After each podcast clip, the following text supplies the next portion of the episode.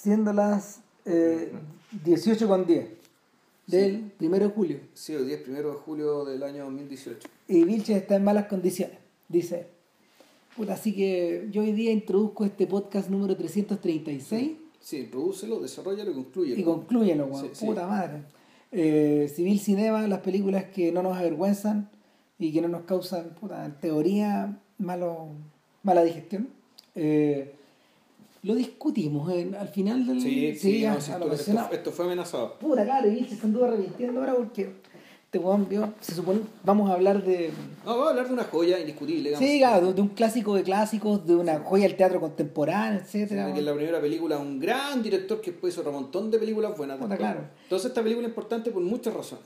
Claro. Pero, eh, entonces vamos a hablar de Dos hombres en pugna, Twelve Angry Men, de Sidney Lumet, película de 1957. Siete. Exacto.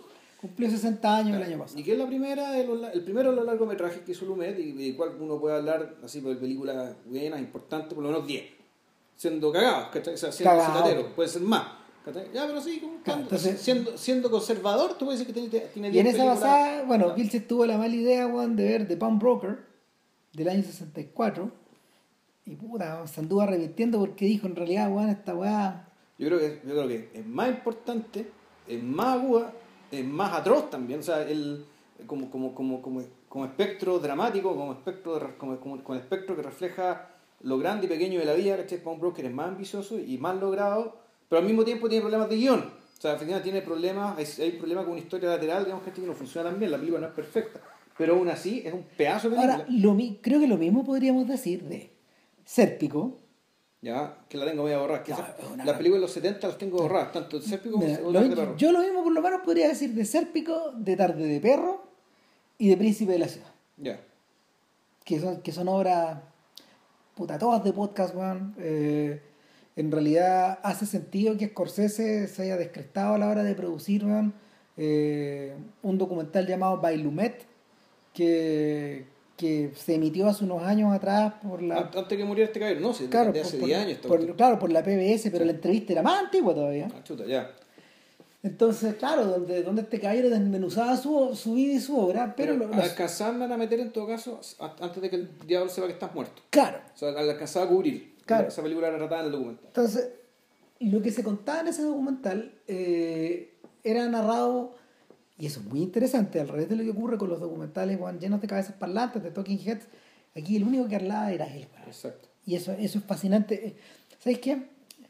De hecho, eh, mucho más conocido eh, es De Palma, un documental que un documental que Noah Baumbach y un socio de él hicieron en torno a De Palma, donde eh, se sigue la misma estrategia. Y a mí me pareció, me pareció chora la idea, pero acá, acá está antigua, pues esto es más antiguo que eso. Sí, o sea, y, y claro, a De Palma también le permiten hablar durante dos horas y es fascinante también lo que habla. Yo creo que esto es mejor.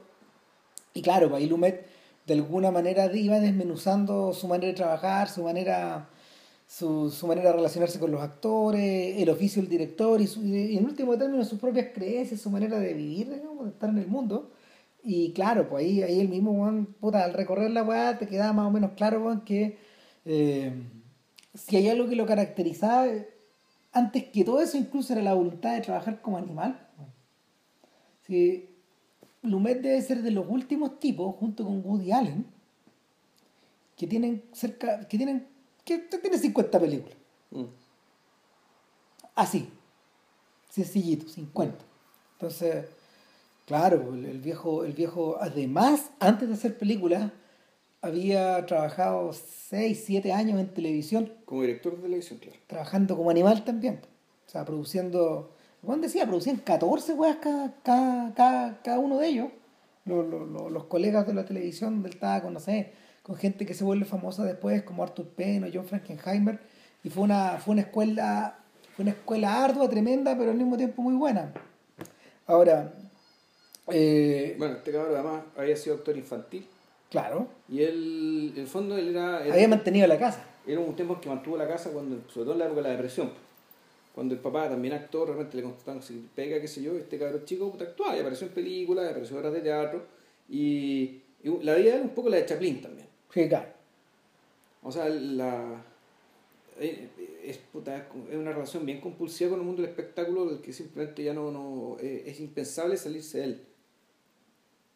Y, y, por lo mismo no cabe eh, no cabe encerrar a Lumet en el mundo de Nueva York, de las calles, de las películas de Paco, de la lucha por la justicia. No, es una de las tantas variantes que él tiene y que tiene que ver de hecho con su con sus creencias liberales y su posición de hombre de izquierda dura. En el en el concierto en un concierto hollywoodense que en el fondo atornilla el revés. O sea que a él le tocó, bueno, a él tocó la depresión, criarse en la depresión. Le tocó ya en, en la adultez, le tocó el macartismo, le tocó verlo. No estuvo cerca de hacerlo en serio. Digamos que zafó. Pienso que lo acusaron de cuestiones falsas y todo el cuento, pero el loco puta, pudo zafar. Pero el, pero eso en fondo que, que algo que quedó marcado que empieza, empieza a aparecer en las películas una y otra vez. Un poco el, el, el, tema este de la histeria, del pensamiento grupal y la indefensión de las personas, que eh, por, por, por, por, convicción o por mala fortuna, Puta, no les toca estar del lado del pensamiento grupal. Y da la sensación de que ese es el tipo de cosas que aparecía en las películas donde él tenía más, más intervención creativa. Porque, por ejemplo, no sé, Lumet se interesó por filmar con Michael Jackson y Diana Ross El Mago, de mm. Wiz. Es un lo debe haber hecho por el, lo de hecho por lo entretenido que haber sido trabajar con Quincy Jones, con el que yo había trabajado en The Bomb Brokers, por pues. ejemplo. O eh, también hizo Asesinato en el Expreso Oriente. Claro. Una adaptación repleta de estrellas británicas, man. O sea, ese es el mejor reparto de la historia. Probablemente. O sea, tú decís, la, la cantidad, la densidad porque, esto es lo choro, son puras estrellas. Es una película donde solamente actúan esas estrellas. Porque el, esto, esto trata, digamos, de, un, de un asesinato en, un tren, donde por lo tanto solamente están los sospechosos, que son los pasajeros, todos estelares, y parte del personal, que también son estrellas, estrellas francesas, suecas, estadounidenses, británicas, de todo. Claro. Entonces tenía esa clase de proyectos. Mm. Eh, ah, y además, por ejemplo, como, como buen hombre de teatro, eh, hay adaptaciones, hay adaptaciones teatrales para tirar al aire en su carrera. Pues está Largo viaje de un día hacia la noche de O'Neill, está La, la, gaviota de Chejo. Ah, la gaviota, sí. Está, em, ¿cómo se llama? Eh, Orpheus Descending, que se transforma en El hombre de la piel de serpiente, The Fugitive Kind, eh, de, con Marlon Brando y Ana Mañani. Eso, eso es de Tennessee Williams. entonces, el Em, hay remakes en, la, obra de este weón. Hizo un remake de Gloria con Sharon Stone. Que no sé para qué chucha lo hizo, digamos, en el fondo para no dejar de, para no dejar de trabajar. Pues, entonces, ah, y en paralelo, en paralelo, eh, una y otra vez el regreso a temas urbanos. Con los que en el fondo el viejo puta ganó muchas nominaciones a los Oscar, le dio muchas nominaciones al Oscar y unos cuantos Oscar a su, a su elenco.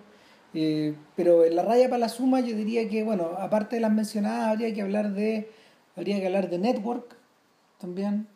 Uh, tenéis de Network, tenéis las grabaciones de Anderson también. Las grabaciones de Anderson, está, eh, está esta última película, Before the Devil Knows You're Dead, también que, que, que bueno, los puntos altos en la carrera de puta de, de tanto de, de Hoffman como de Ethan Hawke.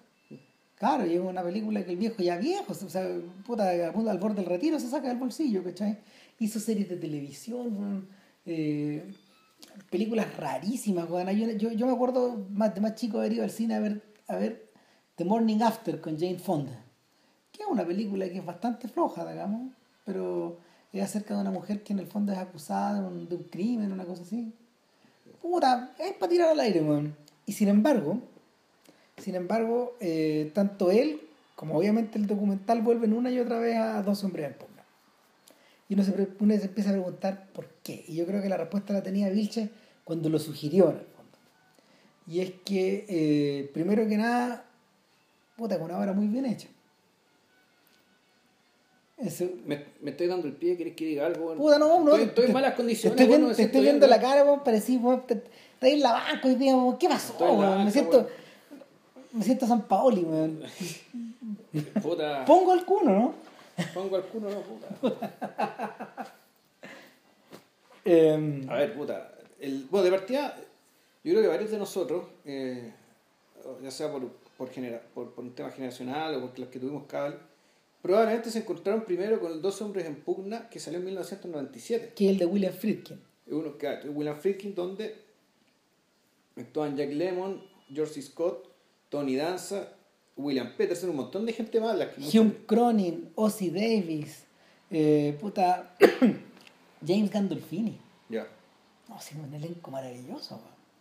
Claro, y, y uno ve la weá y dice, ah, estos dos hombres en pugna, que a uno le sonaba así como parte de la leyenda, el folclore del cine. Ah, dos hombres en pugna, una película muy importante y veo esta, pero claro, uno sabe que hay una película más vieja que esta. Y uno ve esta cuestión y efectivamente una película al borde de la película de gratificación, ¿cachai? Son estas cosas que tú la encontrás y las querís y, y te las dejáis viéndolas, ¿cachai? Y- Porque funciona como un relojito. Y lo interesante es que básicamente gente hablando en una pura pieza, que es la forma, de hecho, que hoy día estaba mirándola, eh, la de Friedkin, y, y Friedkin lo hizo mucho más sencillo que Lumet.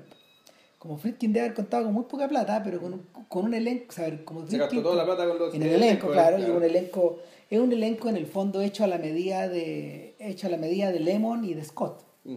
para que los viejos estén ahí a sus anchas. Eh, claro, en medio de todo ese esfuerzo, el, en medio de todo ese esfuerzo, eh, Friedkin no se puso en el medio ni, ni pretendió estorbar, entonces como que esencialmente pareciera que lo hubiera dirigido a dos cámaras de cine. Entonces hay algunas escenas que tienen como cobertura media televisiva, donde en el fondo ninguno de los ejes pilla al otro, digamos, no se enfrentan las cámaras obviamente, pero, pero hay, hay largos trozos donde la cámara va girando, está todo cámara en mano, es distinto, es como si la cámara fuera el jurado número 13. Pero, en- pero en la de Lucas también hay harto movimiento de cámara. Pero, pero, pero en la de Lumet hay algo que esta no tiene. ¿ya? Maravillosos primeros planos. O sea, hay primeros planos eh, frontales. eh, por ejemplo, eh, eh, hay una escena bien, que, es, que- es cuando Henry Fonda parece rendirse y dice, ya, ok, dado que de- no sé si es que, si no sé si son culpables o no, pero votemos de nuevo, yo me abstengo, y si los 11 de ustedes dicen que sí, que es culpable, ya, ya voto, cambio mi voto. Claro. Y se produce, se produce un voto un, un voto de inocente. Y empieza, bueno, ¿quién fue? ¿Quién fue? ¿Quién fue? Y el viejito, que, porque estaba escondido en un rincón, ¿cachai? Estoy diciendo, no, fuiste tú el que está diciendo esto, tú, tú", pum, se produce el cambio y no. A veces un primer plano este viejito diciendo no. Yo fui. ¿Qué estoy viendo, weón? No, que estaba viendo que estaba, estaba viendo la- las otras obras de Reginald Rose. Ah, sí, que el autor de la. que es el dramaturgo El original. dramaturgo. Claro. Entonces, que era un colega, que Rose era un colega de Lumet en la tele. en la tele y, y finalmente eh, Y él fue el que recomendó a Lumet a Henry Fonda, ¿no? Porque fue. Sí. Porque digamos, los dos hombres en pugna, la película que hablaremos hoy, en realidad no es un proyecto de Lumet. No, el, autor, el, el, principal, el autor, digamos, el impulsor, el cerebro de esto, era Henry Fonda. Que en aquel entonces Henry Fonda estaba produciendo películas, eh, puta, naturalmente con la idea de ser él el protagonista de la historia. claro y, y- y el, y el señor Rose había producido esta obra eh, como, una, como uno de los tantos telefilmes en directo que se Claro. transmitían cada tantas noches por, por la CBS, ¿no? ¿Qué la- que es de- sí, es de la CBS, es de la CBS. Sí. Y es de 1954. Entonces aquí dice, acá en la, en la Wikipedia dice que, bueno, primero que nada, el señor que la dirigió fue Franklin Schaffner. Ya. Y Franklin Schaffner, Franklin Schaffner es el director de Papillón y de Patton. Ya. Y, de, y, del, y del planeta de los simios. Es un señor, es un, es un señor eh, ¿cómo se llama? Que viene, eh, es- que es de la generación, que es de la generación, eh, es un poco mayor, es un poco mayor que, que Lumet y que, y que para, para trabajar con, para trabajar eh, dos hombres en pugna, eh, reclutó a viejos estandartes del cine, po, de, de- la década del 40, como Robert Cummings o Francho Stone, y, y para la gente más joven, estaba, bueno, también estaba, y también estaba Edward Arnold y otra gente, todos estos viejos son como gente de los 30 y los 40. Y la, la, la obra fue vista en la televisión en un día en que eh, Henry Fonda estaba descansando de hacer Mr. Roberts. En, en- La obra de teatro, en no la Broad- película. En Broadway, claro. Y que, que es la obra que, que es la obra que, le, que lo sacó de Hollywood un buen rato a, a Fonda y lo sacó precisamente en el momento de las listas negras. Yeah. Se fue. Se fue, de, fue de Los Ángeles, se, se, radicó en Nueva York un buen rato, se, se, se ganó, o sea, ganó premios, ganó un montón de premios con Mr. Robert, que después Ford la adapta al cine. John Ford la adapta al cine. Y, con Henry Fonda. Con Henry Fonda, obviamente, porque él es Mr. Robert. Años después a fondo la hueá, todavía con Mr. Robert. ¿Tú tuviste esa película, no? ¿Vince Roberts? Sí. Sí, no, sí, él, él, él, era una especie de capitán de un barco que, que, que cumplía es que, funciones civiles. Es que, no es, civiles, ¿no? que no es el capitán. No, no es el capitán, él era una especie como el corazón del barco, el buen que mantenía todo andando. En el fondo, eh, claro, él, él, era uno de los él era uno de los oficiales senior a bordo que establecía la relación entre, eh, entre la tropa y el capitán, Yeah. que era James Cagney, que era un conche solo. Mm. Entonces, eh, Mr. Roberts, y, y, es importante que, lo, que hablemos de eso un poco, es que Mr. Roberts tiene algunas de las características por las cuales Fonda se hizo conocido fuera de la pantalla. O sea, eh, que, era, un sujeto que era un sujeto que se preocupaba en general del hombre común. Y, y, a, Fonda le interesaba ese tema y, y, el, y de alguna forma eh, el, personaje, el personaje del jurado, él es el jurado 8. El personaje del jurado 8, Yeah. porque en la obra están identificados por No números. tiene nombre. No tienen nombre. Al final uno conoce O sea, el nombre de un par de personas. el nombre de hecho de él, digamos. Eh, y el, el jurado 8 es un sujeto que, en el, que, que está ahí para que está ahí para tal como, como tal como JP decía para cuestionar el juicio de la masa para cuestionar el apresuramiento y para, para poner la calma y, y imponer eh, imponer, el, imponer el ánimo de conversar Mm. Entonces en cierta medida eh, Fonda entra entra a escena con la postura de Roberts que Roberts, Mr. Roberts es un señor que, que en el fondo es más bien silencioso, no anda obstruyendo, la, no, no anda obstru- obstruyendo el camino de nadie, pero, pero sí su sentido de la justicia está por encima de cualquier cosa, incluso por encima de, su, de sus superiores. Entonces, eh, nada, pues la obra es muy simple. eh, y eh, él, le pide, él le pide consejo a Rose eh, sobre quién, sobre quién podría sobre quién podría trabajar con él en la adaptación de la obra. Y- la película. ¿verdad? Claro, en el año 56 estos gallos van y la firman con Lumet, que, que para ese momento eh, te- había, te- había sacado un doctorado en, en trabajo cinematográfico, En la tele. claro, en la televisión, trabajo audiovisual en la televisión. Eh, él no era el único, había un montón de gente que trabajaba similar, digamos, John Frankenheimer eh, probablemente era el director de televisión más importante de esa era, más que Lumet. Y, y, y de alguna manera hizo carrera, hizo una carrera no tan florida en el cine. Pero nada, volviendo a la, volviendo a la obra, la obra eh, em, es bien teatral, o sea, es, es esencialmente teatral. Me da la sensación de que, no sé, la deben haber adaptado muchas veces al teatro, incluyendo en Argentina, ponte tú. Esta es la clase de obra que hacen los argentinos. y, eh, y comienza, comienza con una toma de, eh, del edificio del Poder Judicial Claro, en, de la corte. Claro, en, en Nueva York. O sea, tú lo ves y dices, no, si está en Nueva York, y de hecho el mismo edificio que Lumet filma ya desde otras perspectivas en Príncipe de la Ciudad, Ya. casi 30 años más tarde. No, miento, 25 años más tarde, una así. Y, y nada, pues, nos, nos internamos adentro de este edificio, vemos que hay gente que está celebrando porque acaba de salir, Porque acaban de ganar. acaban de ganar, y un, un guardia les dice, eh, los hace callar. Ya. Porque estamos en otra oficina y en esta otra oficina hay un, tribu- hay un tribunal que está terminando ya Sí, pero es un largo paneo, ¿no? Porque en el fondo están como de segundo piso, Sí, hacia suben, abajo, van, vienen, claro. da vuelta y empieza a mostrar. En el fondo, este es un paseo dentro de, este- dentro, dentro de esta estructura. Claro, y es una estructura que Lumet va a revisitar muchas veces también. O sea, no solo en Príncipe de la Ciudad, sino que también en su, probablemente en su principal drama de drama de, de, de cortes que Justicia es... para todos de él. No, no, No, es de Norman Jewison, pero es que se confunde con The Verdict, Ah, sí, pues. será justicia, La justicia con Paul Newman. y Sí, yo vi escri- esa hueá también. escrita por David Mamet, Sí. flor de película. Sí, muy buena película. flor de película.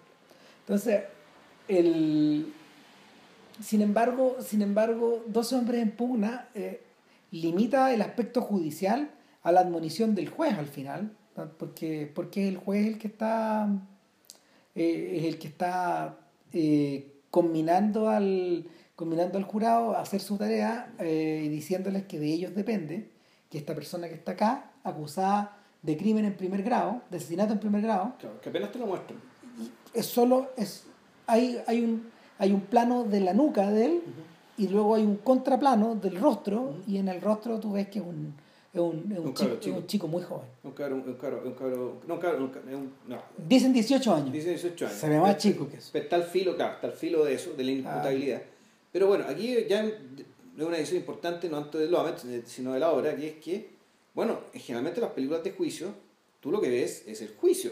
Exacto. El veredicto, el, el, el veredicto en sí, digamos, la, la forma en que los, el- que los jueces elaboran el veredicto es una especie de caja negra, Claro, que y, está dada, ¿cachai? Fondo y- que es algo que llega, y, y el que haya visto estas películas desde, esto es una elipsis en el fondo. desde Esta tierra es mía a Matar a un ruiseñor, está pasando probablemente por la más O importante de Monsieur todas. Verdugo, o, o- claro, o- claro, o, o, o- o, por ejemplo, no sé, toda la parte judicial de toda la parte judicial de, de Senderos de Gloria, o tal vez la película más importante de estas que yo diría que es, eh, es Testigo de Cargo, la de, Claro. la de Billy Wilder. Yo creo que esa es la más importante de todas. O sea, hay, hay, hay- Puta, es que tirar para tirar la chuñada. es que hay que poner hay que tirar la Claro, chuña. usted, usted, usted está ahora en la- las versiones más modernas, cuestión de honor, pues, ¿cachai? Claro. En el fondo, la, la película está de. de, de, es de Mike Nichols. No, de Rob no, Reiner. es de Rob Reiner, pero en el fondo es de Aaron Sorkin.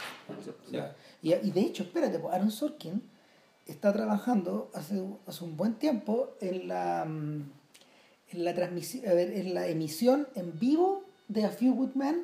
eh, espérate, si es para fin de año, creo. La van a, la van a transmitir en vivo.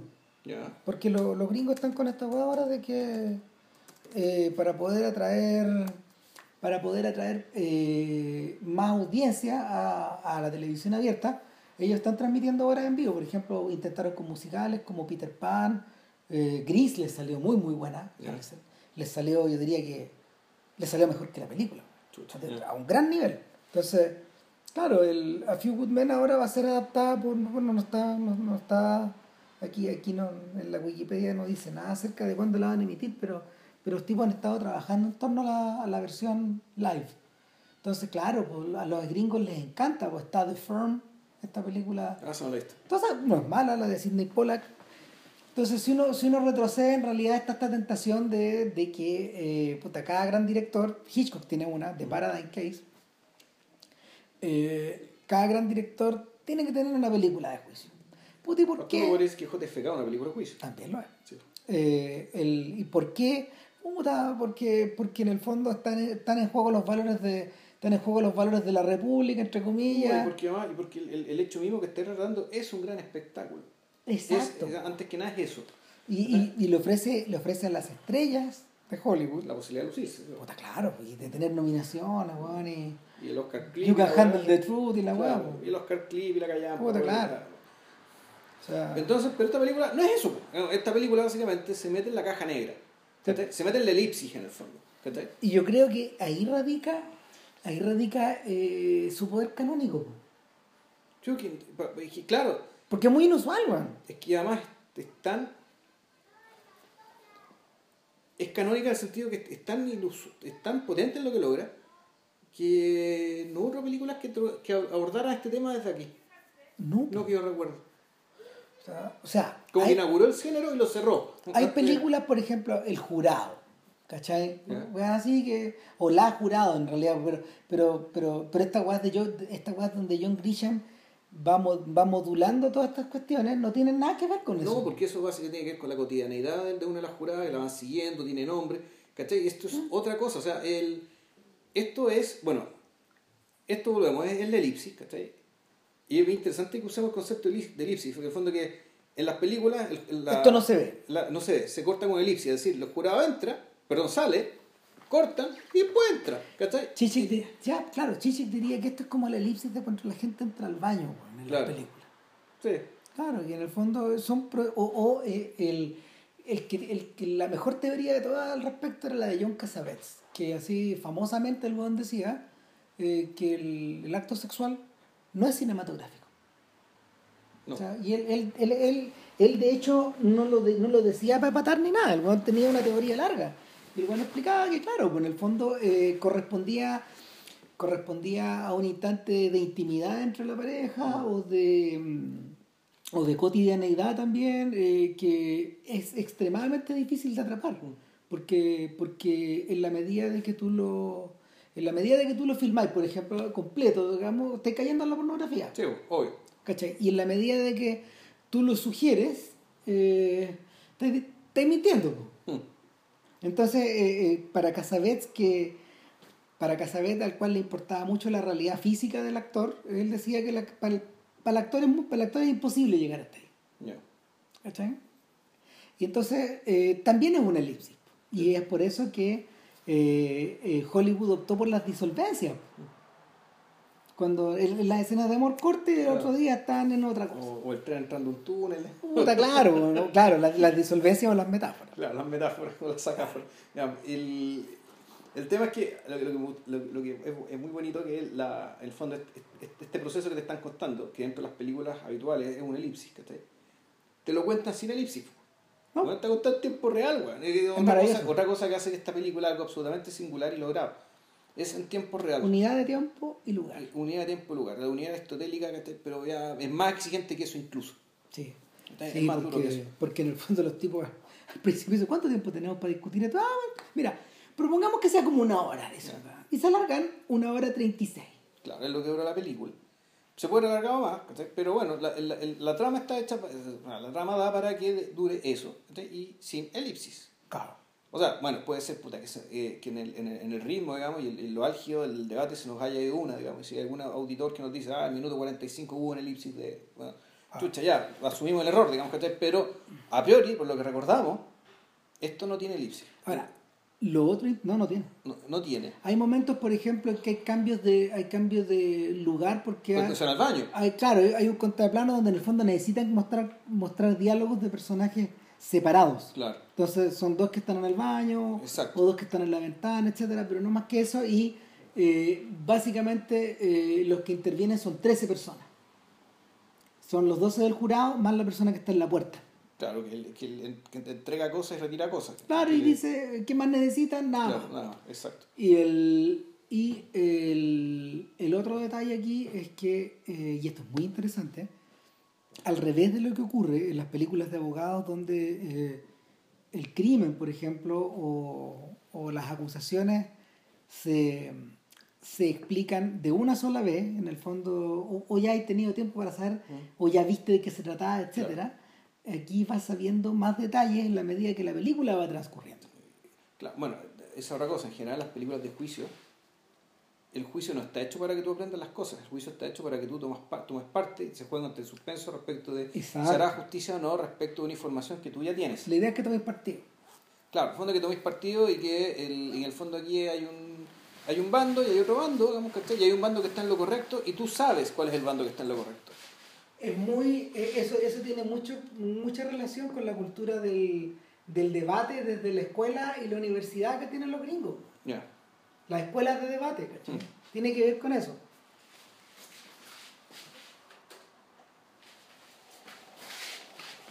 Prendimos el calefactor, así que. Ya. Así que si escuchan el, si escuchan bzzz, es el calefactor. El calefactor. Y a ver, haciendo la corta, ¿qué es lo que se está, qué es lo que están decidiendo acá? Están decidiendo el destino de este cabro chico que eh, en principio habría asesinado a su padre de, De un cuchillazo. de un cuchillazo, de un cuchillazo que es eh, descendente en el pecho. Y el tipo fue el, el- el tipo fue encontrado eh, fue encontrado con el cuchillo en el pecho y luego el chiquillo fue apresado por dos policías que habían sido llamados por los vecinos. Claro. Ahora bien, ¿quién llamó a esta gente? A esta gente, eh, a esta gente la llamó, esta gente, esta gente fue, los, los pacos fueron llamados, los pacos fueron llamados básicamente por dos personas. Una por el vecino de abajo, Claro. que supuestamente habría escuchado eh, las, las palabras te voy a matar, Claro. Los y, gritos. y a continuación había escuchado un cuerpo caer y luego él salió a la puerta y habría visto a una, a- al chiquillo bajar por las escaleras corriendo. En segundo lugar, hay una... La, La la- vecina al frente. la otra testigo es la vecina al frente, que, mm, cuyo, cuyos edificios estaban separados por la calle, pero también por, Por la línea, por la línea del tren L, que uno de los metros en el fondo, que, que circula por, que circulaba por la ciudad y, y el esta señora, mientras el tren pasaba, habría visto a través de su ventana, mientras ella estaba acostada, de hecho, Claro. eh, la- eh, al, al chiquillo Al acusado matando al padre. matando al padre.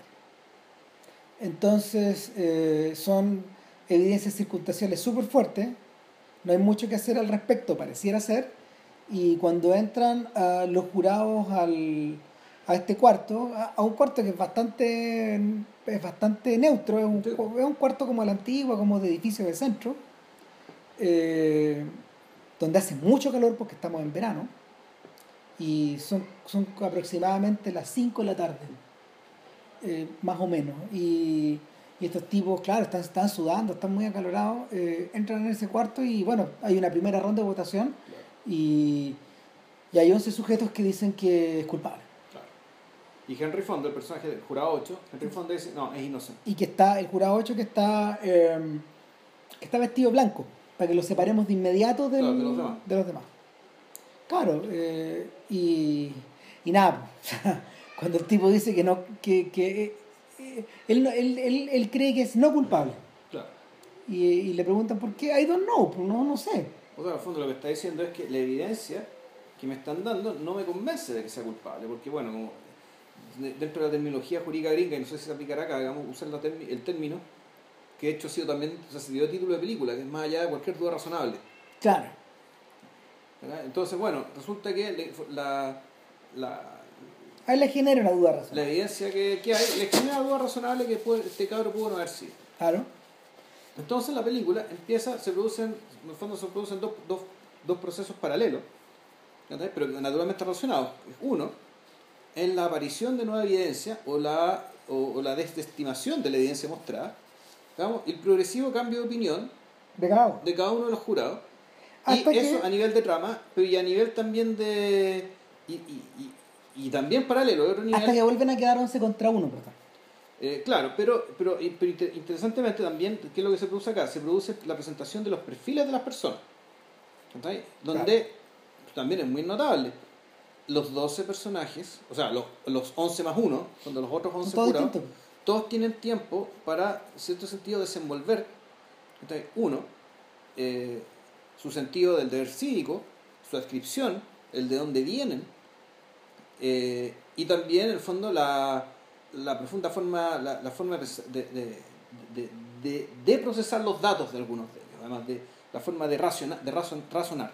Claro, Entonces, el- en, en ese poco tiempo, en este espacio cerrado, donde eh, se ocupa también los tiros de cámara, cierto tiro de cámara, no sé, con las cámaras ocupando las pantallas, primeros planos de perfil, de frente, donde también hay mucho movimiento. De fondo, de aquí hay que explotar todos los recursos ¿cachai? para darle dinamismo a algo que de por sí uno podría decir no puede ser más estático. Que es un grupo de 12 hombres sentados alrededor de una mesa.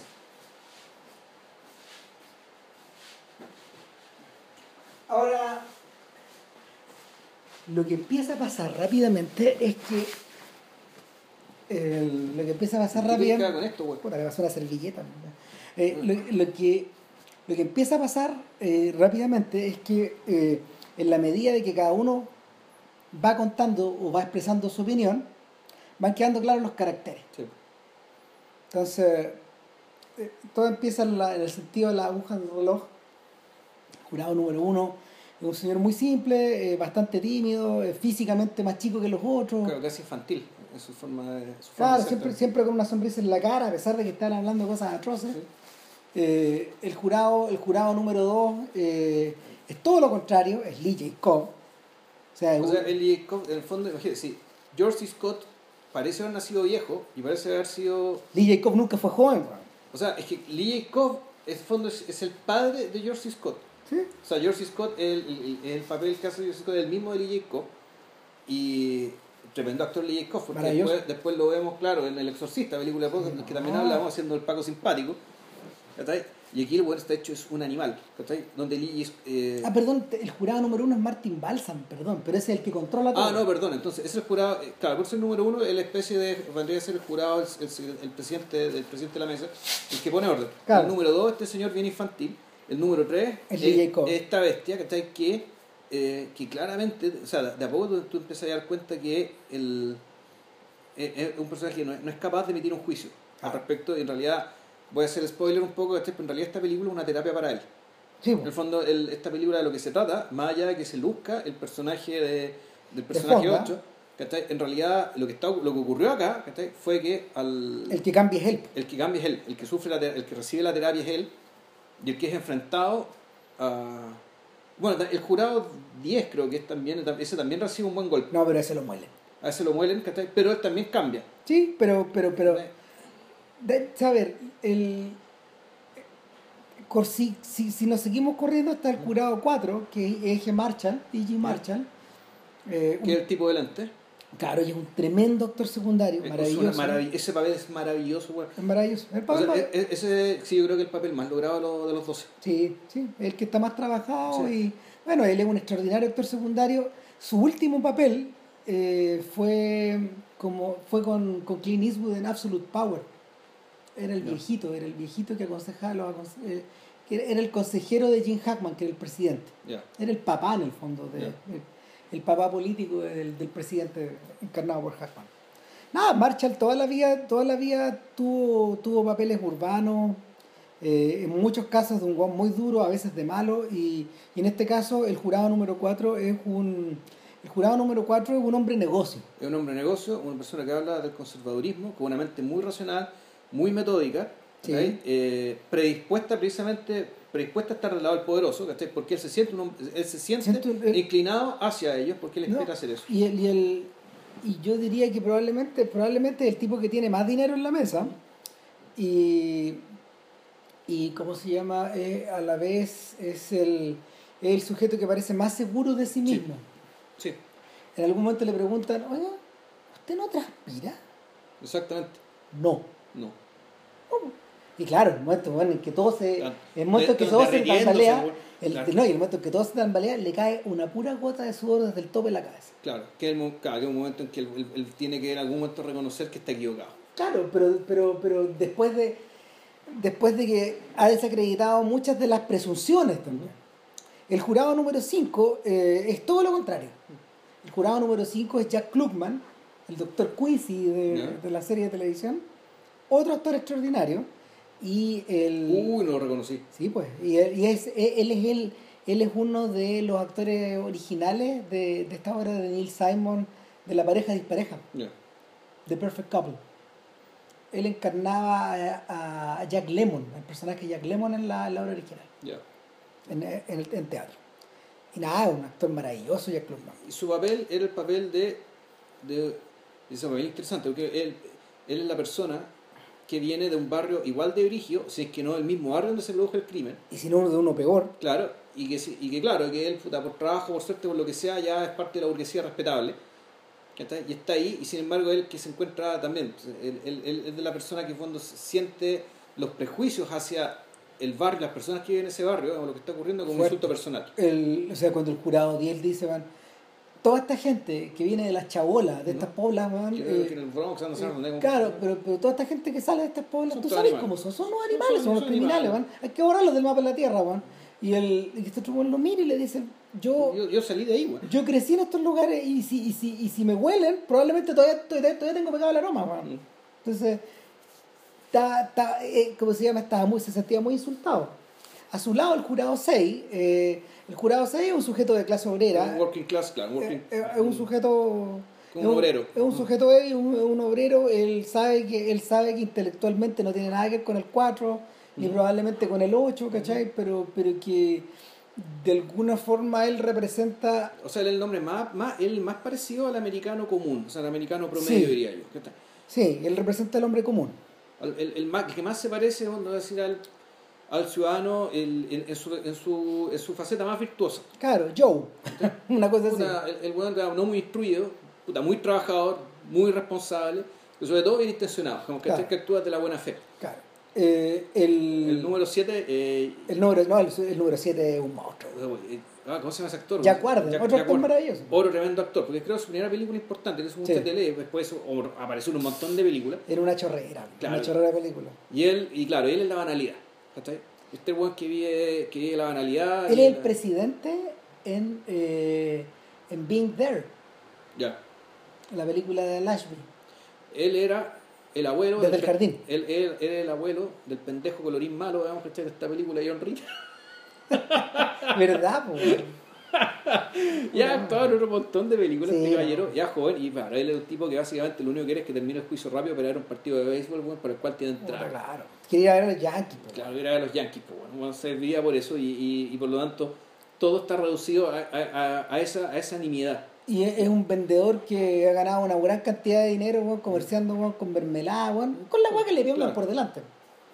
El jurado 8 eh, Es Henry Fonda. es Henry Fonda. Y que ni siquiera sabemos quién es. al final nos enteramos que él viene, él tiene una profesión creativa, por lo tanto, es un tipo, claro, viene, que tiene un- una, un, un- Es arquitecto. es arquitecto, un, un- un nivel cultural, digamos, y un nivel de sensibilidad probablemente también un, un poco más O sea, elevado. no, mira, eh, llegamos a saber tres cosas de este hombre. Sí, Es arquitecto, tiene tres hijos y su apellido es Davis. Sí. Y sería todo.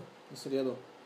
Claro, y el, y el otro que sabemos el apellido, el jurado número 9, que es el viejito que hace buenas migas, que es un señor de apellido irlandés, no me acuerdo, era Macalgo, y, y que es un viejito así medio bonachón, que parece que estuviera quedando dormido, Un anciano, claro. Era un anciano, un, un anciano bien mayor, pero que claro, también está él para al fondo hablar desde las generaciones que se están yendo. También, también un poco hablar desde un sentido común que se está perdiendo. Claro, el jurado 10 es Ed Begley, un gran actor de teatro gringo. Ya. Eh, Bueno, no acordamos los, de los, no acordamos los perfiles de los 12, bueno. sí, pues, pero, pero, pero si son sí, icónicos. pues. sí. Y eso esta película es hace algún tiempo No, ya. Y, no, el, el viejo es un histérico. pues. Este, el jurado 10 es un histérico. es un viejo, claro, y, y él, él, él habla desde el prejuicio. Claro, probablemente es un sujeto que lee los diarios y que lo- la, la weá que lee los diarios es la weá que repite como sale de Fox. sería- sería el- es un weón que está alienado por los medios. sería el lector de Fox. Es un weón que está alienado por sus prejuicios, por su barrio, por su gente, weón. Puta, por... Y además también por la intolerancia de los otros. weón. Si en el fondo es un weón que no tolera a la otra gente, weón. Claro. Que- Y que es un puta, y que es un y que es el Estados Unidos, como uno dice, que el más vociferante y el más presente hoy. O sea, tú decís, el, ese tipo de persona parece ser bueno la que ganó el espacio. Y, hay- y- Y, para esas personas se está haciendo todo. Claro. Eh, y el jurado número el jurado número 11 es, es un eh, inmigrante. es un inmigrante en la, en la adaptación del 97 de Edward James Olmos, Ya. pero no es latino. Es centroeuropeo el personaje. De James Olmos. Claro. Está, está puesto de esa forma. De hecho, no. Puta, con la cara de húngaro que tiene. Puta, pues, bueno. claro, Sí, pues, muy raro, weón, lo encontré súper raro. Pero bueno, en, en esta otra película está hecha por un señor que no, yo- no, no lo ubicamos muy de nombre, digamos.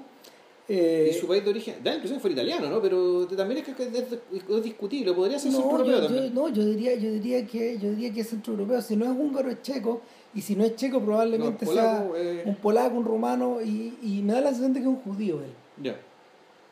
Eh, de la misma forma que, que el personaje de Klugman también lo es, el personaje, el personaje que, que vivió también en la En el gueto, digamos. En el gueto, claro. Y, y el, el detalle es que este señor es, es un señor que pasa callado una buena parte de la obra, escuchando, es- mirando, es un relojero, eh, y, y, el, y está, está ahí para, está ahí, digamos, para, para representar un poco al inmigrante.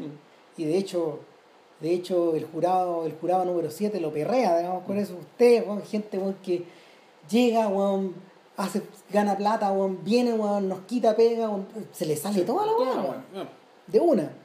El jurado número 12, en último término, es otro actor maravilloso, él es, eh, Es Robert Ware, es Robert Weber, que es un actor que después es actor de Blake Edwards. Sí, pues es un amigo de Blake Edwards, Sí. Y actuó en numerosas películas con él en SOB, en 10, Sí. etcétera Y e interpreta, interpreta básicamente A bueno, Don Draper. a Don Draper, pero a Pete Campbell. Claro. eh, Es un publicista. En realidad, yo diría que.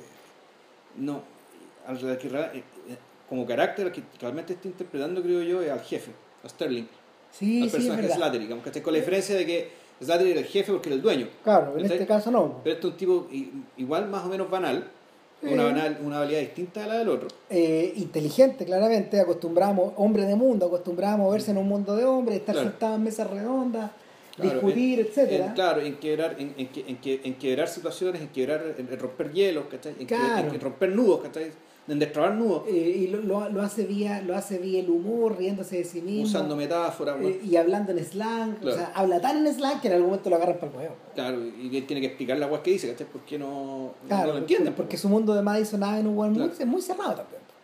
Y claro, y, y el, el personaje el personaje está ahí porque eh, llegado un momento, él es, él, él es el swing vote.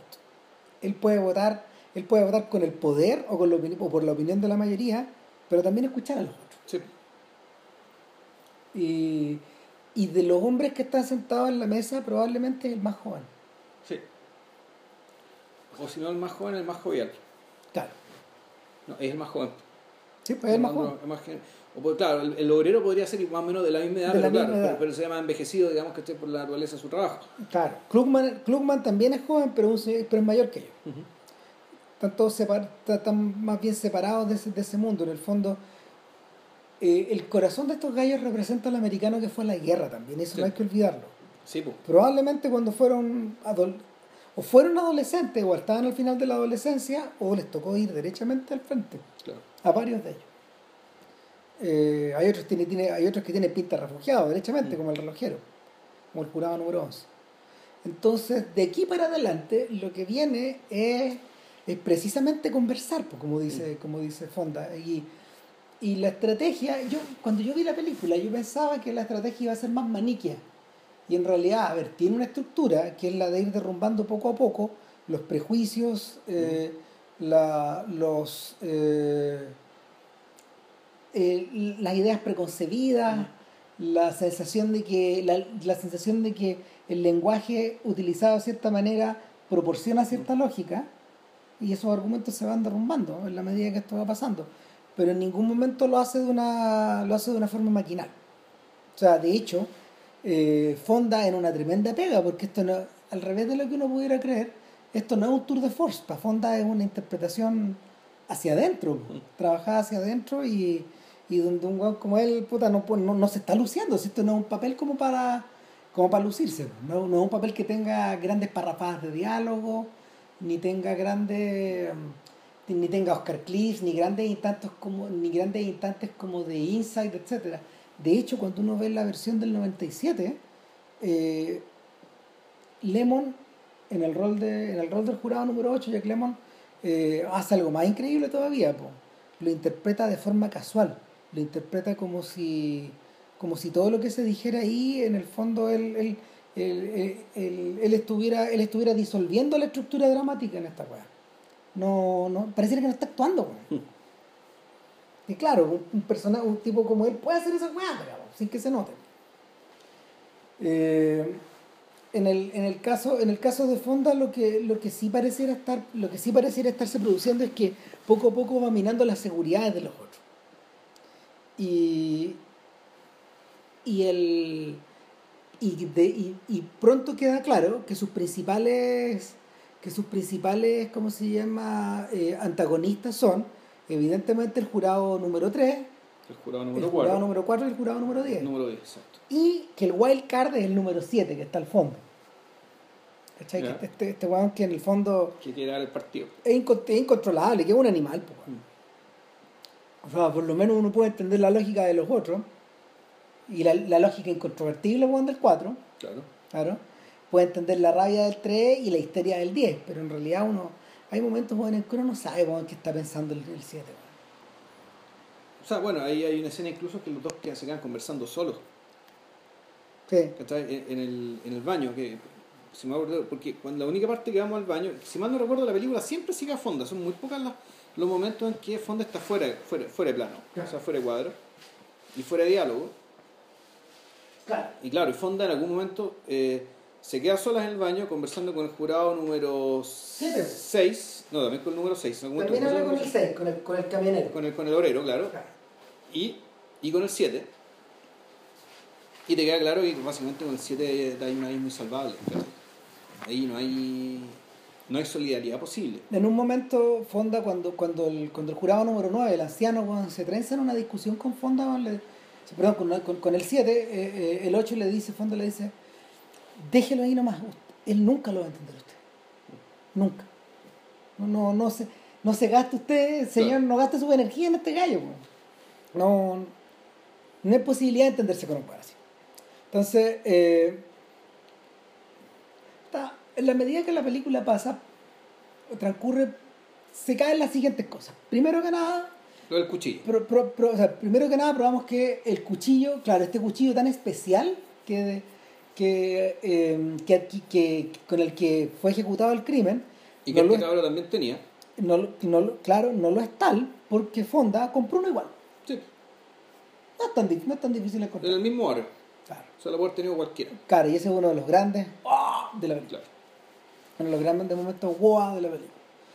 Lo segundo que se cae es el. Es, es eh, imposible que el vecino abajo haya visto al cabro chico arrancando por la puerta, o sea, por la escalera abajo, porque era un señor muy anciano, era un señor muy anciano, con cojera, con y- un ataque al corazón. con un ataque al corazón, que era imposible que en 15 segundos, que es lo que tarda un cabro joven en pegar el cuchillo, gritar, pegar el portazo, salir corriendo, este señor, entre levantarse, pararse en la muleta, ir caminando, atravesar el pasillo, los 15 metros, el buen ya sabía, está en la otra cuadra ya, pues. Eh. ni una posibilidad de haber visto nada. Claro. Entonces ahí empieza todo el tema de, en fondo, del, y esto también es muy importante, lo que es la, la teoría de la mente. Es decir, ¿por qué la gente dice, cosas, dice las cosas que dice? Claro. Entonces ahí, y es muy importante el rol del viejito. Porque el viejito ¿cachai? explica, bueno, este viejito Es un ser como yo en el es fondo. un señor como yo, ¿cachai? que, imagínese, una persona que ha sido insignificante toda su vida y ahora tiene la oportunidad de ser alguien, de que sus palabras signifiquen algo. Y, y eso mismo después te sirve para, de- para ¿cómo se llama esto? Desacreditar el, el testimonio de la vecina del frente. Claro. ¿Por qué? Porque la vecina del frente, eh, bueno, si bien estaba a una distancia prudente para poder mirar quién podía cometer el, cometer el crimen, pasaban dos cosas. Uno, que la señora lo vio a través del tren Claro. que pasaba. Y, y, y eso se eh, y eso eso se de- es, un, es un enganche también al tema del, del viejo. El tren hace tanto ruido que es imposible escuchar cualquier weá que se diga Claro. arriba. pues, weón. Exacto. La gente, que, la gente que vive en estas partes, dicen ellos en la película, apenas pueden escuchar sus propios pensamientos. Es muy exigente vivir eh, y, y por lo mismo eh, las rentas de esos lugares son muy bajas. Son muy bajas, claro. Claro, el arriendo de esos lugares. Ahora, el... hay un pequeño detalle que nuevamente haz mención el viejito. Eh, mucho más adelante en la Ujú. hora, ya cuando algunos jurados se han ido desmarcando, uno, uno tras otro, digamos. Eh, y es que el,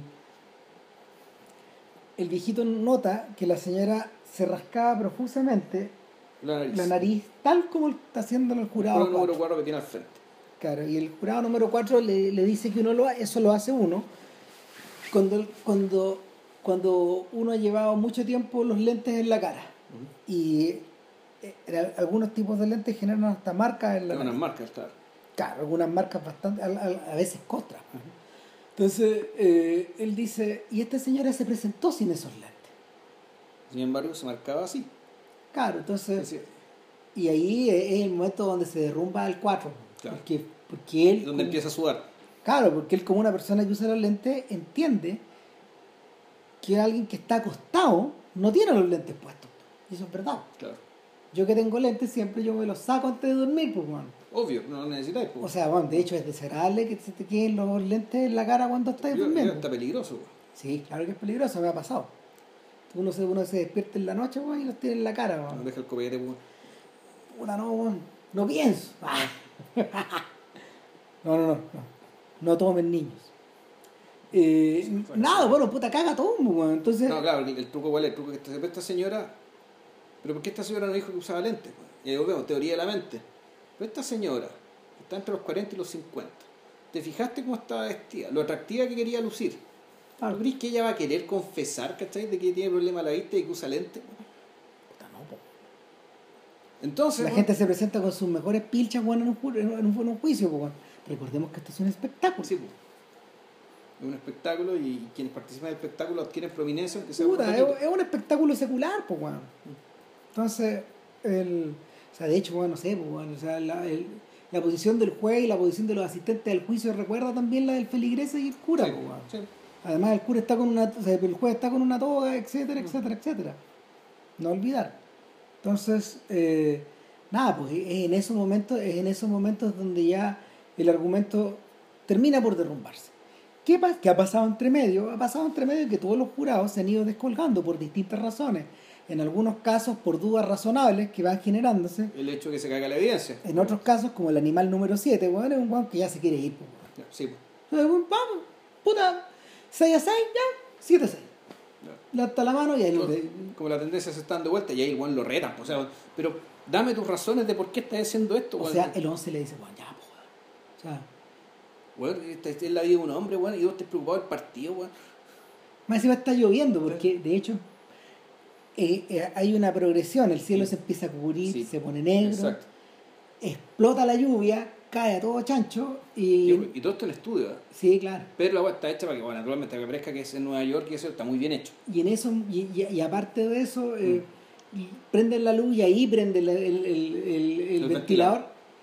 Y, y en el momento en que se prende el ventilador, los ánimos empiezan a bajar. también. Claro. Eh, ahora,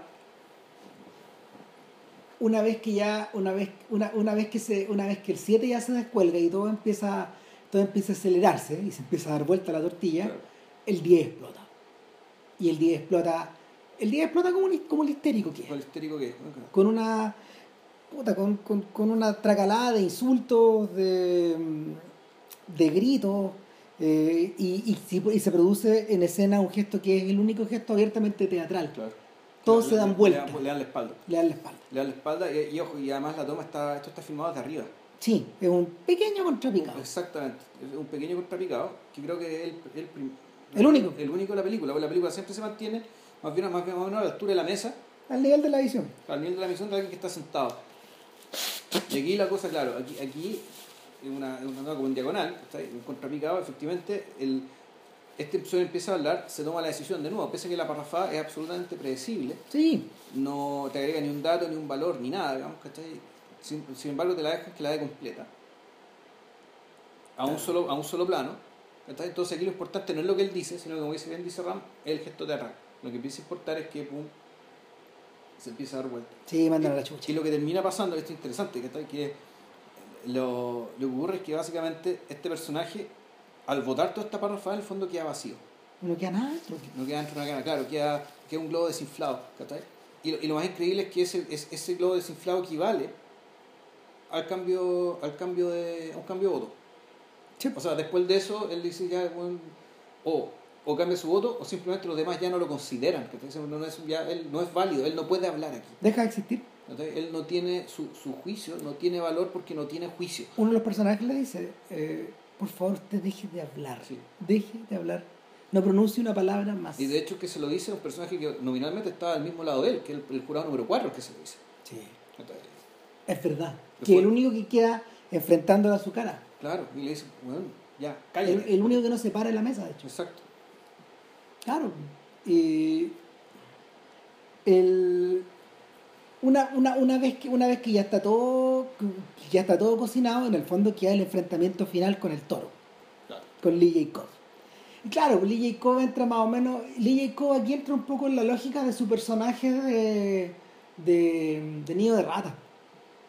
Que, que, que en el él, él, él era el él era el teamster que los manejaba todos un personaje maravilloso también bueno, extraordinario un sujeto que era un líder sindical a lo Jimmy Hoffa pero que profundamente corrompido eh, él era el padrino de toda esta zona y en la vida real realmente existían esos padrinos de hecho cuando hay un documental de Kazan donde donde Kazan regresa weón, a, Al lugar del crimen. Claro, donde- a, a los muelles donde filmaron esta weá están todos cambiados.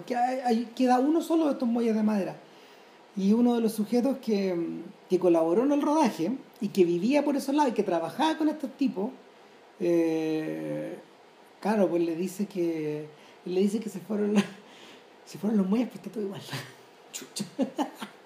Y, y los dos se miran y se ríen, pues. Se miran y se ríen así como naturaleza humana, Sí, bueno. el asunto es que, eh, y esto, esto fue como el 30 años después, Ya. vamos a decir, 20, 30 años después. Y nada, pues el rollo, el rollo es que eh, el, el- el- el enfrentamiento con Cobb es el enfrentamiento, eh, finalmente el enfrentamiento de, de Cobb con su propio fantasma, que antes él lo ha mencionado, él es un sujeto que se hizo a sí mismo, que tiene a cargo 37 personas, que tiene un servicio de mensajería que es súper exigente, que da la sensación de que este hombre ha volcado su vida en esa weá. Y, y bueno, seguramente, o sea, pues no, no caben dudas de que debe ser un negocio próspero, de que el buen debe ser un buen jefe, por ejemplo, ¿cachai? Etcétera. Y sin embargo está el detalle de que hay un hijo de por medio, y lo menciona en algún momento, y él dice, yo, tu, yo tengo un hijo, eh, él tiene 22 años, Claro. eh, cuando era chico me llegó con esta patraña de que le pegaron el curso cuando yo le dije que tenía que ser un hombre. Lo traté como hombre, o sea, es decir, le pegué. Y, y después él me pegó, más, más, más mayor ya, y hace como cuatro años o tres años, no, como no dos o tres años que no lo veo. Y mira la foto, weón, y puta, y tú decías, ah, concheto. Aquí está. Claro, pues finalmente, finalmente eh, eh, eh, es Lee Jacob gritándole a una pared, Claro. donde solo él puede escuchar su eco. Claro, y, eh, en el fondo lo que él quiere mandar, quiere mandar a la silla eléctrica a su propio hijo, pues, weón. Claro. De, de eso se trata toda esta weá. Termina haciendo la tira la foto, pues, weón, y, y, y vencido votando a favor, pues, weón, y ya no hay nada que hacer. Entonces todos se levantan, se van, weón. Aliviados también Claro. en parte, weón, ya, weón, después de que la lluvia se pasó. eh, libres para salir. eh, y, y después de eso, weón, puta, nada, Fonda, toma la, el, vestón de este tipo y se lo pone, weón. Como ya. Y de hecho, cuando salen, cuando en los últimos minutos ya cuando salen y el, el anciano le pregunta le pregunta a Fonda su nombre y como que se miran los dos puta, en realidad ¿por qué estamos preguntando esta weá Sí, claro. pero quería acordarme su nombre y después ellos bajan la escalera la bajan todos en distintas Claro. direcciones otro gesto muy teatral Claro. y el último en bajar es Coff. Exacto. y antes de que termine de bajar sale la palabra The End y se acaba la película Se acaba la película. ahora ¿qué es lo que de fondo se está discutiendo en esta como JP bien decía, yo creo que lo primero que lo primero que uno tiene que plantear es ¿por qué la gente dice lo que dice? ¿Cachai? Bueno, en realidad hay hartas cuestiones No, planteadas. es- esa es una de las cosas. Sí, Y que, que de alguna manera como que lo hemos contestado, Mm. digamos, que tiene que ver con la forma en que te perciben, la forma en que tú quieres ser percibido, claro, etcétera. o sea, no, el, y, claro, El espectáculo. eh, tus propias cicatrices, las cicatrices que no controlas que, y que, que en el fondo hablan a través de ti, aunque tú no lo quieras. Claro. Es como lo que decía el viejo. ¿Ustedes se fijaron en el anciano, weón, que trataba de poner su mejor cara, trataba de que no se le notara su cojera, trataba, de taparse, puta, el, el hoyo que tiene en el vestón, bajo el brazo, weón. Así que, ¿A ustedes les gustaría que eso se viera? Le, le pregunta el viejo. Obvio que no les gustaría. Entonces, eh, que se notara su pobreza y su abandono, en el fondo. Ahora, la otra cuestión es la cultura, es lo que tiene que ver con la cultura del debate, con el escuchar a tu contrario, con el desarrollar una idea y sinceramente ponerse a conversar, po. O sea, eh, en, en la era, en la era de la, en la era de las redes sociales eh, y del, del lapidamiento público de, de ciertos sujetos, más allá de si son culpables o no culpables, más allá de si se han mandado las cagadas o no se las han mandado, digamos. Ah, pero claro, el Gunter Trazo hay que recordar que esto fue salió en la tele en pleno periodo de Casa de Brujas. O sea, cuando se estaba acabando la Casa de Brujas. Exacto, po. exacto. Y ahí, ah, en realidad, me- primero eso. Sí. Eh, el, claro, el- los una hueá que es atroz es que algunos de eh, algunas de las citaciones de los comités fueron transmitidas por televisión. John El McCarthy, espectáculo, de nuevo. Joseph McCarthy, esa mierda, Ese es, es- es innombrable, en realidad mejor no hay que ni nombrar esa. Bestia humana insistió en la transmisión de esa weá Sí. para crear opinión pública, porque en el fondo el weón insistía él en convertirse en una suerte de paladín. Interesante, a, Fonda lo acusan de ser un paladín Claro. en algún momento, de ser un Golden Warrior, o de ser un Golden. Un golden, ¿cómo se llama? Un Golden. Yo no conozco el término. No, pero ser un, ser un caballero andante con de dorado, po, puta. Y, y, eh, y en el fondo eh, de dominar la comunicación, po, y lo que y lo que Kov intenta desde el principio, lo que el número, lo que el número Tres. 3 intenta desde el principio es dominar el debate. Dominar el debate. Claro, el problema es que no tiene herramientas para eso. Puta, más allá de que no tenga herramientas, eh, porque las herramientas las tiene el 4 eh, y, y las va utilizando de una manera bien mecánica, digamos, Claro. eh, lo, que, lo, que, lo, que estos gallos, lo que estos gallos les ocurre es que finalmente en el número 8 no tienen un personaje que esté dispuesto a pelear. po. En ningún momento el, el- en ningún momento él se trenza en una batalla verbal. Claro, y ni, ni, nunca, ni na- nunca esto se vuelve personal. Y esto es lo inusual. Siendo que siempre es personal. Es- es- es- o no siempre, pero en muchos de los casos del tema era personal. Claro. Eh, Donde el- la, las razones por las que la gente que decía las cosas que decía no tenían nada que ver con la evidencia que demostraron. Eh, el- y eso es lo inusual. El tono de fondo es inusual porque las películas de abogado, el abogado está ahí, el actor, la estrella está ahí como para, puta, pa- para dar unas grandes parrafadas, gritar, Volvemos, el show. lucirse, weón. Es que es el show. En una O sea, película, en una película, en una película tan amarga como será Justicia, como The Verdict, eh, el, y que está construida también para llegar a ese punto, eh, Mamet, Mamet, Lumet y Newman optan por la weá más compleja de todas, porque en el fondo es un tremendo discurso, un discurso extraordinario, pero rendido de una manera humilde, weón. Entregada, que es la más complicada, pero y también es inusual dentro de este género. De hecho, en Unjustice for All, el abogado de Pacino, el abogado interpretado por Pacino, explota en algún momento, pues ese, es el- ese es el origen del juja, pues, esa, esa cosa como tan pachín, tan pachinesca. Entonces, el, el, el asunto aquí es que eh, el contexto, el contexto histórico en que se producía la película precisamente reproducía algo que, eh, que se produjo la película, precisamente reproducía algo que la gente había visto en televisión todo este tiempo. Y, y la conexión era tan obvia como la conexión de Espartaco con las listas negras también. Esta idea de que yo soy Espartaco, po. Mm.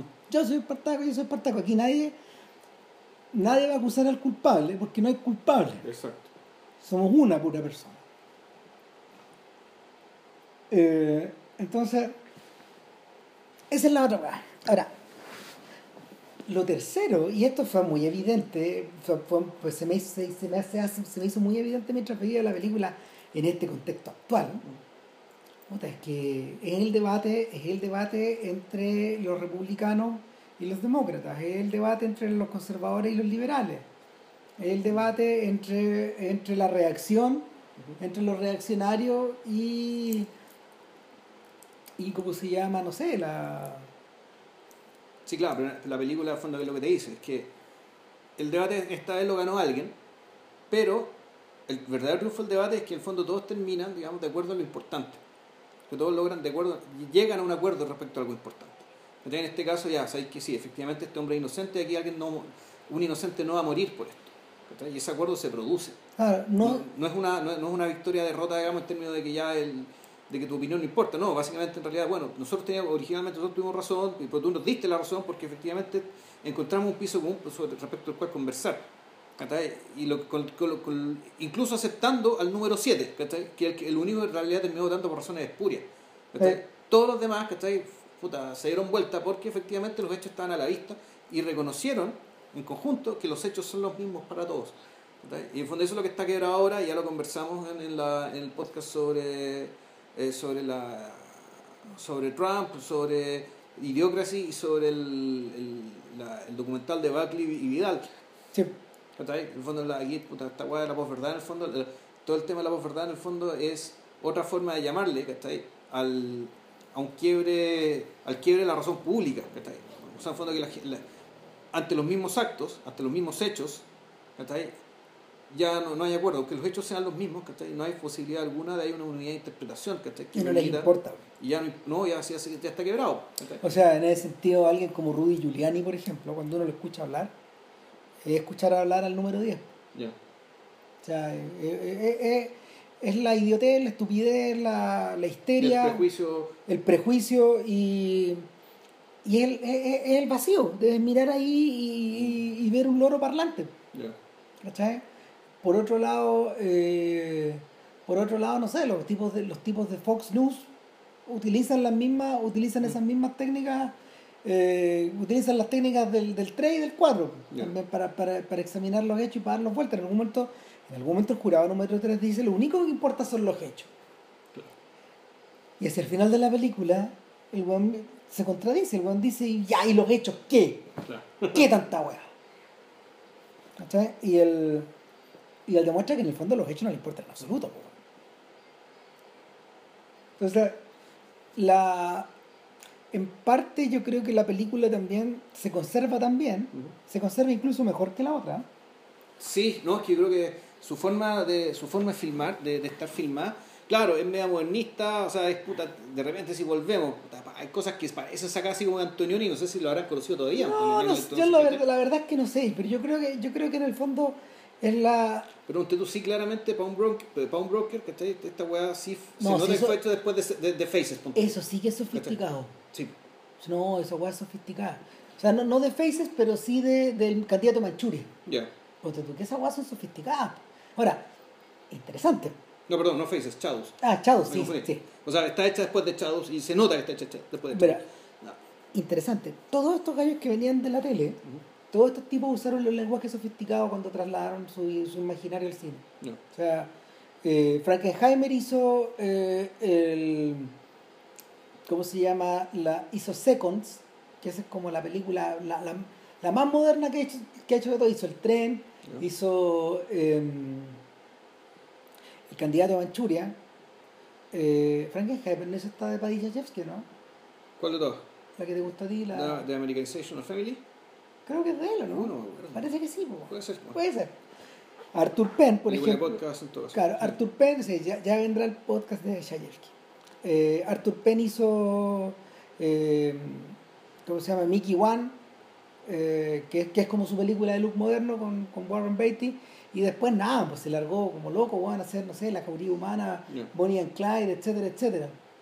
Eh, el mismo Lumet y así. En el fondo muchos de ellos, muchos de ellos utilizaron, eh, fueron bastante audaces al tratar de... Pero yo creo que esta película es sofisticada también. Súper sofisticados, pues, Es eso súper sofisticada visualmente.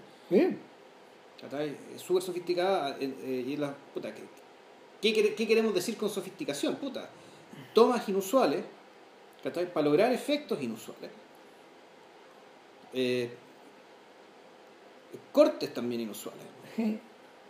Pero claro, ¿qué quiere decir inusual? Volvemos, bueno, que estamos hablando, estamos hablando De- cosas de- que se ven. digamos, y, no, y dentro del género de, de estas películas como de juicio, entre Claro. comillas, sabiendo que esto es como un caso aparte, pero igual.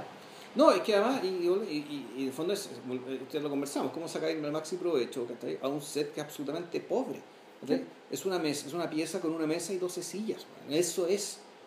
Mm. Donde con suerte hay un closet donde la gente cuelga las chaquetas y hay un baño, man, y, arréglatelas con eso. A mí lo que me llama la atención, ya yendo a... ¿Mm? Entonces, ay, perdón, entonces, bueno, ahí el, el, en el fondo la sofisticación de, qué- de qué es lo que trata de lograr. Bueno, por- una parte, pensar, ¿qué, está ahí? ¿Qué se quiere lograr con, con, con lo que la película está, con las herramientas con las películas está hecha? Uno, está, claro, por una parte, la sensación de entropía, ¿cachai? Esto, esto de puta, un recinto cerrado, digamos, donde hay una cantidad finita de, de partículas, ¿cachai? Donde, donde, eh, donde con la temperatura, ¿cachai? Las partículas empiezan a acelerar, ¿cachai? Y empiezan a producirse cosas, empiezan a pasar cosas, ¿cachai? Y claro, la película, la película te refleja eso. Pero te lo refleja, volviendo, eh, moviéndose ella misma. Tratando de captar de la manera más fluida posible, ¿cachai? Las diversas reacciones que está produciendo, digamos, esta, estas partículas chocando, digamos, ¿cachai? Por el calor que está, por, el calor que se le está sometiendo. Eh, y, también, bueno, para mostrar básicamente la naturaleza de los enfrentamientos, por ejemplo. Pero, en rigor, la yo creo que esta película también es interesante porque eh, el hecho de que una persona, generalmente aquí lo que, lo, que te muestran las películas es qué pasa cuando una persona quiere lograr algo y básicamente se enfrenta con obstáculos, lo supera y logra lo que quiere. Mu- muchas historias, que mitos se, se, se sobre eso, el propósito está definido desde el principio y lo que tiene que, y lo que, y lo que vas desarrollando, y lo que estás cambiando, lo que estás viendo tú, es la persona que cumple este propósito pese a las dificultades que la película te va tirando. La película consiste en una lista de dificultades.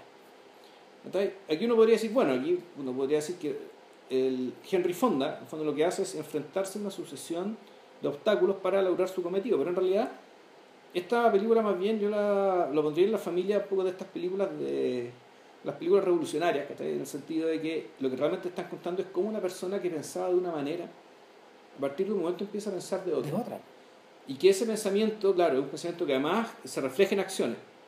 Es, lo que, es, es a lo que se refería en, Vietnam cuando, te- cuando estos sujetos pretendían cambiar los corazones y las mentes de los otros. El Hearts and Minds, sí. po. Es precisamente eso. Claro y, las, y, claro, y las películas que nosotros hemos hablado, de Pudovkin, ¿cachai? las películas de Einstein, ¿cachai? muchas de ellas también porque tienen un poco esta estructura, o sea, esto de demostrar, de las historias de personas corrientes, que al enfrentarse a ciertas situaciones, no es que logren o logren cosas, sino que simplemente dicen, no, mi forma de ver el mundo es otra y por lo tanto mi acción, lo que yo tengo que hacer, mi deber es otro, mi misión es otra. Entonces yo creo que esta película lo que hace, aunque con otro fin y en otro contexto y para otra cosa, también eh, yo creo que trata de agarrar de una manera bien variada, como bien variado y caótico y complejo y, multidimensional, es el proceso que hace que una persona cambie su forma de pensar, cambie su manera de mirar las cosas. Ah, claro, aquí hay un protagonista grupal, son 12 personas, y son 12, son, sí, pueden ser 12 personajes distintos, reconocibles dentro de un contexto urbano contemporáneo, el New York de los 60, pero también pueden ser ciertos arquetipos mentales que están dentro de la cabeza de una sola de una misma persona. O de una misma sociedad. Claro, pero también de una persona, es decir, uno, uno tiene pensamientos, eh, tiene pensamientos súper metódicos, racionales, que te hacen valorar las cosas de una manera, uno tiene pensamientos eh, prejuiciosos respecto del otro, uno tiene pensamientos banales como el de, como el de Jack Warden, que es básicamente ya que tanta wea, hagamos la corta, weón, Y no nos compliquemos. O sea, esas formas de pensar también son pensamientos, son, son pensamientos reflejos o reacciones reflejas que tienen a nivel mental las personas ante una situación ante la cual no tienen respuesta clara. A mí, lo que me, a mí lo que me llama la atención de todo esto, y dentro de la carrera del propio Lumet, es la, es la capacidad, y bueno, y el documental lo reconoce, es la capacidad para englobar los intereses de la vida de este sujeto, puestos al principio de su carrera. Al principio de su carrera cinematográfica, no al principio de su carrera televisiva, pero, pero la, la, la, la capacidad de englobarlo como un huevito, como, como de, probablemente también por la riqueza por la riqueza de los caracteres involucrados. Bueno, él decía que el, puta, hay una palabra que se usa mucho para explicar ciertas cosas que pasan en esta industria, y que no podéis, nunca vais a poder subestimar el verdadero poder de esta palabra. Esta palabra es la suerte. A mí, yo a mí de cueva me llegó esta weá. Me llegó esta weá porque alguien que me conocía me recomendó que esté en Rifondo y dijo, ah, sí, sí, había visto algo él, me parece bueno. Ya, que sea él.